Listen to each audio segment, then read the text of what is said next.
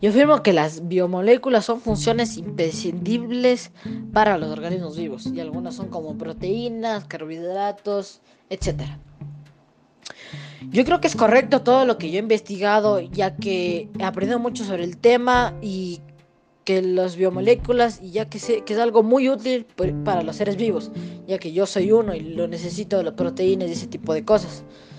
Esto lo podría también aplicar ya que si estudio y sigo esta carrera, en un futuro podría enseñar y saber mucho sobre el tema. Y esto me puede facilitar hasta por qué podría estar así desnutrido y ese tipo de cosas.